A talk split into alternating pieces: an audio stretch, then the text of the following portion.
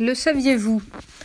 L'arrière-grand-père du grand anthropologue Claude Lévi-Strauss organisait la musique des bals de l'empereur Napoléon III.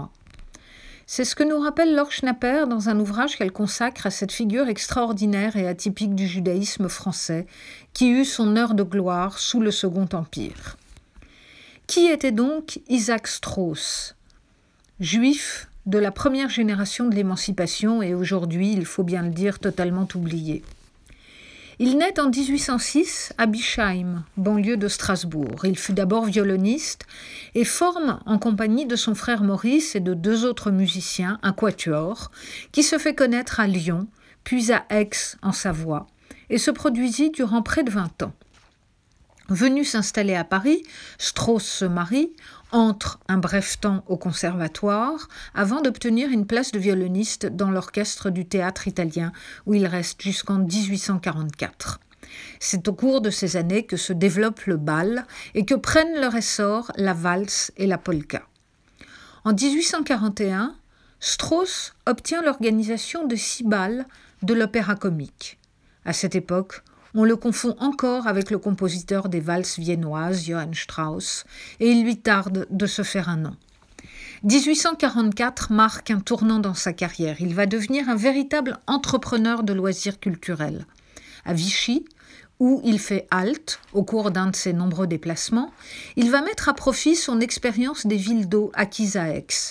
Il prend en charge non seulement la musique, mais devient responsable des salons, ce qui inclut les concerts, mais aussi les jeux et les journaux. Il y développe considérablement l'activité et finira même par y monter un théâtre. Il acquiert alors un terrain et se fait construire une villa en 1858 sur les bords de l'Allier. C'est là que l'empereur Napoléon III, désireux de soigner les calculs dont il souffrait grâce aux eaux de Vichy, séjournera deux années de suite, en 1861 et 1862. Vichy profitera largement de ce séjour impérial et du rayonnement de la famille Strauss. Il faut dire qu'entre-temps, Strauss sera devenu tout à la fois le directeur des bals de l'opéra, succédant à l'illustre Musard, où il adapte la musique d'Offenbach, mais aussi l'organisateur des bals de la cour, ceux que l'empereur destine à l'aristocratie et donne aux Tuileries, tout comme ceux qui sont donnés à l'occasion de grands événements exceptionnels, la visite de la reine Victoria en 1855, le rattachement de Nice à la France en 1860 et, sept ans plus tard, l'exposition universelle.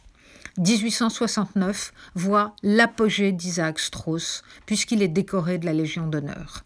Quelques mois plus tard, en septembre 1870, la fête impériale aura pris fin, mais Strauss gardera sa fidélité à la personne de l'empereur, se rendant même à ses obsèques en Angleterre en 1873 on se précipitera sur ce livre de Laure Schnapper, qui, à travers l'Odyssée d'Isaac Strauss, nous décrit un pan encore peu connu de l'histoire du judaïsme français. Son style, brillant et élégant, nous introduit à merveille à la vie musicale européenne du XIXe siècle.